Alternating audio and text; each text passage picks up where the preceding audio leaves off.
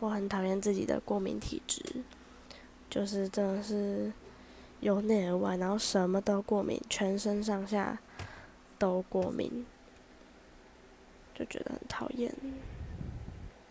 不管是皮肤啊、鼻子啊，甚至眼睛也被说过过敏，喉咙好像也有，我就不懂哎，我还有什么是不过敏的吗？就是皮肤就很不稳定，稍微怎么样，然后就会红肿之类的，就觉得这到底是什么世界？